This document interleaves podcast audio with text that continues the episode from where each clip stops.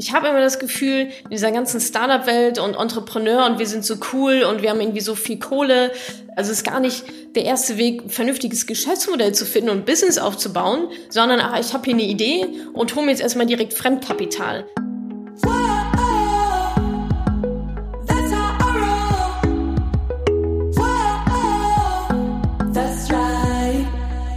Hallo, ich bin Rebecca und ich habe ein paar Fragen aus der Mother Money Penny Community mitgebracht. Hier kommt die erste Frage aus der Gruppe. Sollte man zuerst die Schulden abbezahlen oder erst den Notgroschen aufbauen? Beides ist super wichtig. Es gibt zwei verschiedene Ansatzpunkte. Entweder, genau wie du schon richtig gesagt hast, erstmal Schulden abbezahlen. Konsumschulden haben immer Vorrang. Die sind teuer, die sind nervig die kosten dich Zeit, Geld und Nerven, also weg mit denen. Oberste Prio ist, die Schulden abzubauen. Wir reden hier natürlich nur von bösen Schulden, von, sag mal, guten Schulden im Sinne von ähm, Hauskredit oder so, der dir dabei hilft, Vermögen aufzubauen. Der ist erstmal zweitrangig. Da wirst du auch die nächsten 40 Jahre höchstwahrscheinlich noch dran rackern. Also das lohnt sich jetzt nicht, darauf zu warten. Aber Konsumschulden, oberste Priorität, die loszuwerden. Das ist so ein Ansatzpunkt. Der, die zweite Methode ist, es gleichzeitig hochzuziehen. Das heißt, Schulden abbauen und gleichzeitig einen Notgroschen aufzubauen. Beispiel, du hast 100 Euro im Monat, die du sparst. Das heißt, davon gehen dann meinetwegen 50 in den Abbau von deinem Kredit und die anderen 50 Euro gehen in deinen Notgroschen. Vorteil bei dieser Variante, wenn du dann mal keine Schulden mehr hast, stehst du nicht wieder komplett nackig da, sondern hast auch schon die ganze Zeit dich ans Sparen gewöhnt und du hast schon einen Notgroschen oder zumindest einen Teil davon, wenn du schuldenfrei bist. Das gibt dir eine bessere Basis, mehr Sicherheit, um dann richtig durchstarten zu können. Also erste Variante ist erstmal komplett Schulden abbauen und dann Notgroschen. Ja, und, und die zweite Variante ist, beides gleichzeitig hochzuziehen. Ich persönlich würde die zweite Variante empfehlen. Wenn es nicht hinhaut, aus irgendeinem Grund, dann auf jeden Fall Prio 1 auf den Abbau schlechter Schulden.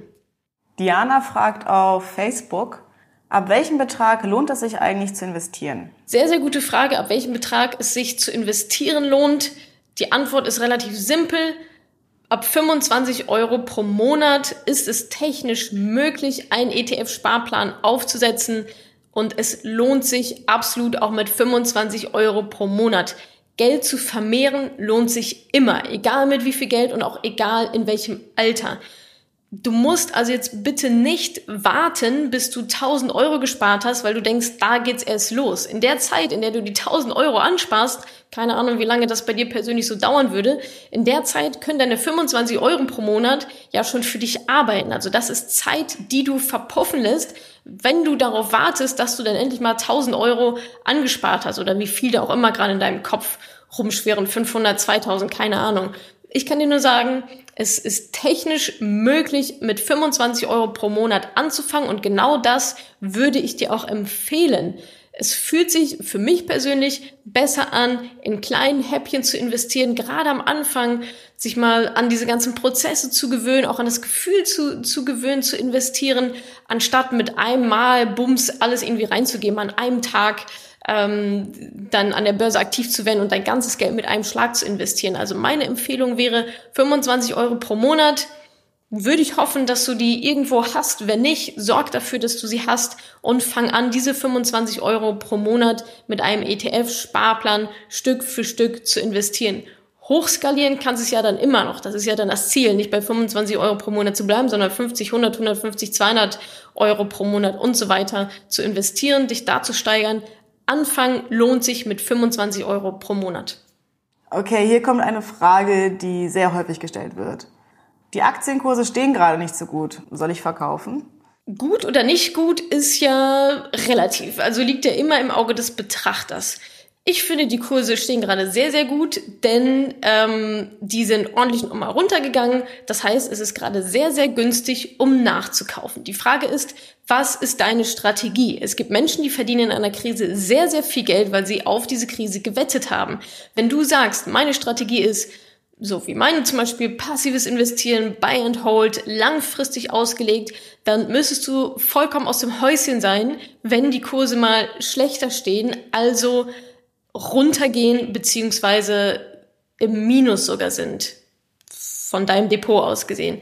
Denn das heißt, es ist gerade günstig nachzukaufen. Also ein Börsenkurs, ein Aktienkurs ist ja der Preis einer Aktie. Das heißt, so viel musst du bezahlen, um diese Aktie oder um diesen ETF zu kaufen. Und wenn die Kurse runtergehen, bedeutet das, dass die Preise fallen. Das heißt, du kannst günstiger einkaufen, du bekommst für die gleiche Sparrate mehr Anteile an deinen Aktien und an deinen ETFs. Und wenn jetzt gerade die Kurse ein bisschen unten sind, That's life. Also das gehört mit dazu. Was du jetzt natürlich auf gar keinen Fall machen solltest, wenn deine Strategie Buy and Hold ist, ist verkaufen. Das ist ja vollkommener Quatsch. Also uns geht es ja darum zu halten. Wir halten langfristig unsere Investments über 15, 20 Jahre. Und wenn du bei einer mini kleinen Kurskorrektur die Hosen voll hast, hast du deine Hausaufgaben nicht gemacht. Denn dann hast du nicht deine Strategie, dann gehörst du zu den Zittrigen und nicht zu den Hartgesottenen. Dann würde ich dir ganz stark empfehlen, nochmal drei Schritte zurückzumachen, die entsprechenden Bücher zu lesen, die entsprechenden Kurse zu machen, Seminare, Seminare zu besuchen, was auch immer du brauchst, um dich so selbstbewusst zu fühlen, und eine vernünftige, für dich passende Strategie aufzusetzen, den Markt zu verstehen, die Börse zu verstehen, damit du eben nicht solche Fragen stellst, die Kurse sind gerade schlecht, ähm, soll ich jetzt verkaufen? Das ist genau die falsche Herangehensweise. Also wirklich meine Empfehlung von ganzem Herzen, drei Schritte, also erstmal gar nichts machen, drei Schritte zurückgehen, dich nochmal einlesen und wirklich fundierte Entscheidungen treffen und bitte absolut nichts verkaufen jetzt. Hier fragt jemand, bei welcher Bank soll ich mein Depot einrichten? Genau, um Aktien oder auch ETFs kaufen zu können, brauchst du ein Depot bei einer Bank. Welche Bank das denn dann nun wird, ist, ist relativ schnuppe, ehrlich gesagt. Was ich dir auf jeden Fall empfehlen würde, ist natürlich ein wenig zu vergleichen. Also ich würde von, äh, von erster Linie schon mal die ganzen Hausbanken rausschmeißen. Ja, also vergiss die Sparkasse und irgendwie diese ganzen Filialbanken. Geh zu einer Online-Bank, wo du alles kostengünstig online abwickeln kannst, wo du keine Kontoführungsgebühren hast, wo du keine Depotführungsgebühren hast. Da sind dann nur noch so zwei, drei übrig und bei welcher du dann aus diesen zwei, dreien dein Depot eröffnest, hängt vor allem davon ab, in welche ETFs du investieren möchtest. Wenn es ein Sparplan ist, wenn du einen Sparplan aufmachen möchtest, das heißt ein, ja, wie so ein Dauerauftrag quasi an deine Bank in deinem Depot, dass deine Bank immer ganz automatisch monatlich deinen Wunschbetrag in deine Wunsch-ETFs investiert, dann musst du schauen, welche Bank deine Wunsch-ETFs überhaupt im Sparplan anbietet. Denn nicht alle Banken bieten alle ETFs im Sparplan an. Das Depot zu eröffnen ist erstmal Schritt sechs oder sieben. Erstmal musst du dir deine Strategie überlegen, deine Risikobereitschaft kennen, deine ETFs auswählen und dann kannst du ein Depot eröffnen. Also es macht keinen Sinn, einfach loszurennen und irgendein Depot zu eröffnen und dann stehst du am Ende da und denkst, ja, fuck, meine ETFs haben die ja gar nicht. Also die Reihenfolge ein bisschen umdrehen, erst ETFs, dann Depot, nicht andersrum.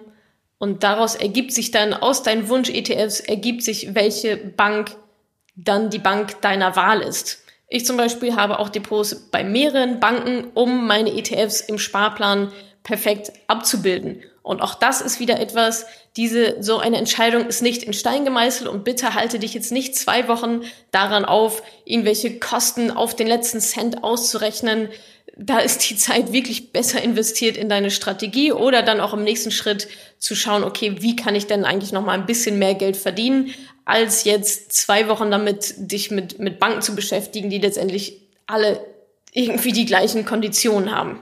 Am besten kaufst du die ETFs, die alle anderen auch kaufen und die irgendwo ähm, in irgendwelchen Blogs oder so empfohlen werden. Natürlich nicht. Ja, das war ein Scherz.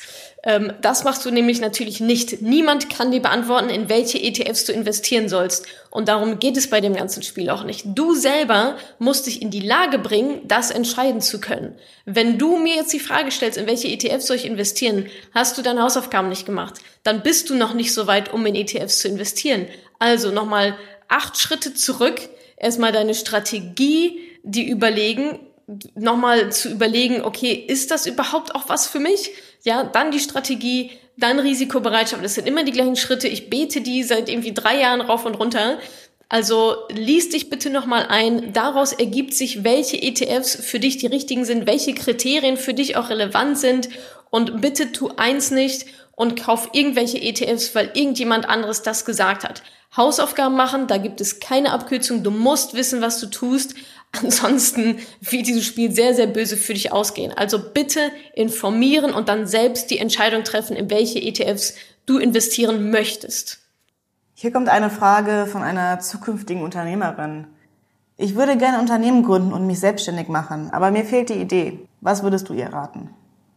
Erstmal sehr cool, dass du dich selbstständig machen möchtest und oder ein Unternehmen gründen möchtest. Das ist ja schon nochmal ein großer Unterschied, ob auf selbstständigen Basis zu arbeiten oder Unternehmerin zu sein. Aber darum können wir uns nochmal in einem anderen Video kümmern. Ich gehe jetzt mal davon aus, dass du erstmal überhaupt eine Idee brauchst.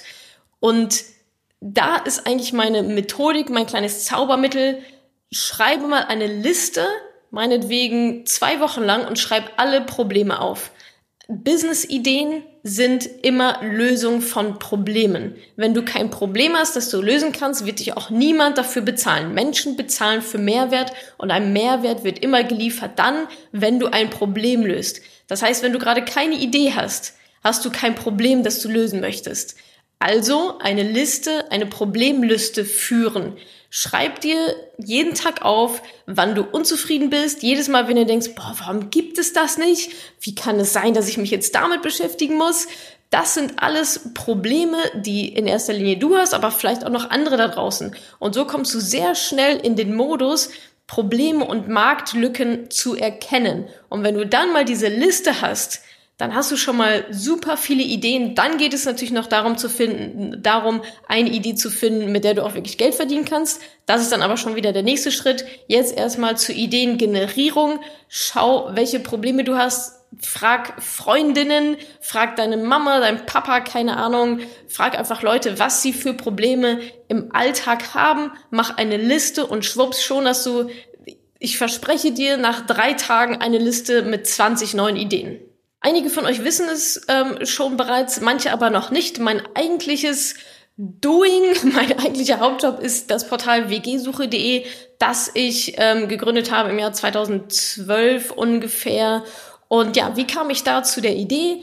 Ähm, beide meiner Business-Ideen, einmal WG-Suche, aber eben auch Madame Moneypenny, sind daraus entstanden, dass ich ja ein Problem hatte und es keine zufriedenstellende Lösung gab. Und deswegen habe ich gedacht, okay, wenn es keiner macht, muss ich es halt machen. Dieses nennt man auch Scratch Your Own Itch. Und genauso war es bei wgsuche.de auch. Damals ähm, war ich gerade in Festanstellung und eigentlich auch mehr oder weniger einigermaßen so zufrieden, so wie ich halt zufrieden sein könnte in einer Festanstellung. Ähm, und während dieser Zeit, das war in Hamburg, hatte ich eine Wohnung in Hamburg und wollte ein WG-Zimmer vermieten und habe das auf den einschlägigen Portalen wggesucht.de, Studenten-WG und so weiter inseriert und habe aber gemerkt, so, boah, die Bewerbungen, die da reinkommen, die hören sich immer alle gleich an. Warum, sie, warum sehen diese Portale aus wie aus den 80er Jahren? Und ich wollte einfach schon vorher, bevor ich quasi jemanden einlade und die Tür aufmache, und beim jeden zweiten Mal denke, ah, fuck, das wird nichts mit uns, das kann ich dir jetzt schon sagen. Diese, diese Zeitvernichtung wollte ich ähm, einfach verbessern, besser machen. Ich wollte vorher schon online mehr über die zukünftigen Mitbewohner, über die Bewerber erfahren. Und das war so die Idee zu WG-Suche, ähm, dass ich gesagt habe, Mensch, es muss doch möglich sein, vorher, dass man sich da vorher schon ein Profil anlegen kann, dass ich den schon mal ein bisschen stalken kann, dem Menschen, der sich da gerade bei mir bewirbt um eben Zeit hinten rauszusparen und nicht Leute einzuladen, mit denen es sowieso nicht klappen würde. So ist quasi die Idee geboren. Wie ging es dann weiter? Nein, ich habe das nicht selber programmiert. Ich kann nicht programmieren. Möchte ich ehrlich gesagt auch gar nicht. Meine Stärken liegen ganz woanders. Ich habe mir dann einen äh, Kumpel noch gesucht, den kannte ich aus dem Studium, Carsten, der hat dann wiederum noch einen zweiten Kumpel mit an Bord gebracht, der war dann auch der Programmierer. Das heißt, wir haben dann ein halbes Jahr lang, ähm, das war ja, Ende 2011, Ende 2011 genau, haben wir ein halbes Jahr lang ähm, nachts und an den Wochenenden das Ding runtergehackt, Konzepte gemacht, programmiert, Marketingkonzept überlegt und so weiter, bis es dann Anfang 2012 das Licht der Welt erblickt hat und sich dann auch sehr schnell eine Kooperation, eine Zusammenarbeit mit Immobilien Scout 24 ergeben hat, die ja dann auch 2017 einen Anteil an unserem Unternehmen gekauft haben. Das ist die WG-Suche-Geschichte in Kurzfassung. Jetzt geht's hier ans Eingemachte. Wie komme ich an Fremdkapital oder Business Angels für mein Startup? Also, bevor ich darauf eingehe, würde ich dir erstmal die Frage zurückspielen. Brauchst du wirklich Fremdkapital und Be Unterstützung von Business Angels für deine Idee? Ich habe immer das Gefühl, in dieser ganzen Startup-Welt und Entrepreneur und wir sind so cool und wir haben irgendwie so viel Kohle, ähm, ist das immer so der erste Weg. Also ist gar nicht der erste Weg, vernünftiges Geschäftsmodell zu finden und Business aufzubauen, sondern ach, ich habe hier eine Idee und hole mir jetzt erstmal direkt Fremdkapital. Also da würde ich gerne nochmal an dich zurückspielen. Was ist, also warum brauchst du überhaupt Fremdkapital? Und auch in welcher Phase bist du gerade, weil es wird dir übrigens niemand allein für eine Idee Fremdkapital geben. Also da muss schon ein bisschen mehr kommen, da musst du schon vorher Sachen getestet haben, du musst erste Zahlen haben, erste Ergebnisse haben, um dann auf Fremdkapitalgeber zugehen zu können. Die investieren schließlich ihr Geld in dich und deine Idee. Die wollen gewisse, die wollen auch ein minimales Risiko haben. Das ist erstmal dein Job, erstens zu überlegen, brauche ich überhaupt Fremdkapital? Zweitens, wie kann ich es denen dann so risikoarm wie möglich machen, in mich und in meine Idee zu investieren? Und ja, vielleicht lernst du da schon auf dem Weg auch andere Möglichkeiten kennen, ähm, an Geld zu kommen, zum Beispiel es zu verdienen. also wirklich da mal zu überlegen, brauche ich wirklich Fremdkapital und wofür? Also liest dir mal das Buch ähm, The Lean Startup durch. Da geht es viel darum, Test and Learn, Test and Learn. Man braucht nicht Fremdkapital, um Geld zu verdienen.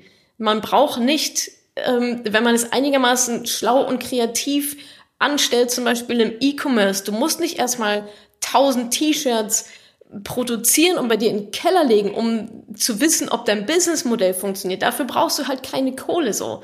Ähm, also da gerne nochmal einen Schritt zurückgehen. Ist Fremdkapital überhaupt notwendig und auch will ich das wirklich? Also Fremdkapital aufzunehmen für ein Startup, das heißt ja nicht jemand gibt dir Geld und Heidi ho und let's do it. Also das ist schon, die haben da schon eine gewisse Macht über dich und über dein Business.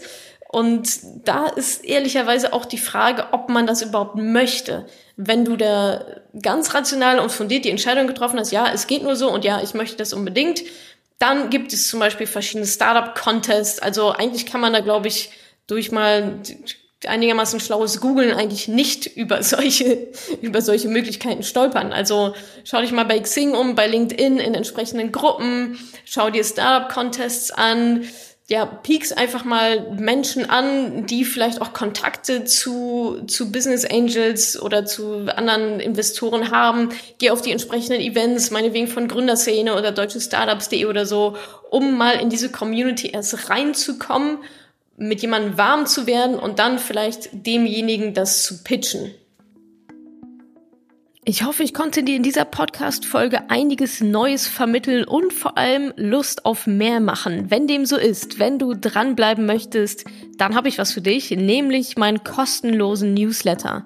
Dort bekommst du regelmäßig Tipps, Tricks sowie alle Neuigkeiten aus dem Madame Moneypenny Universum, denn News gibt es dort immer zuerst. Also einfach kostenlos anmelden auf www.madamoneypenny.de slash newsletter und dann bekommst du schon ganz bald Post von mir.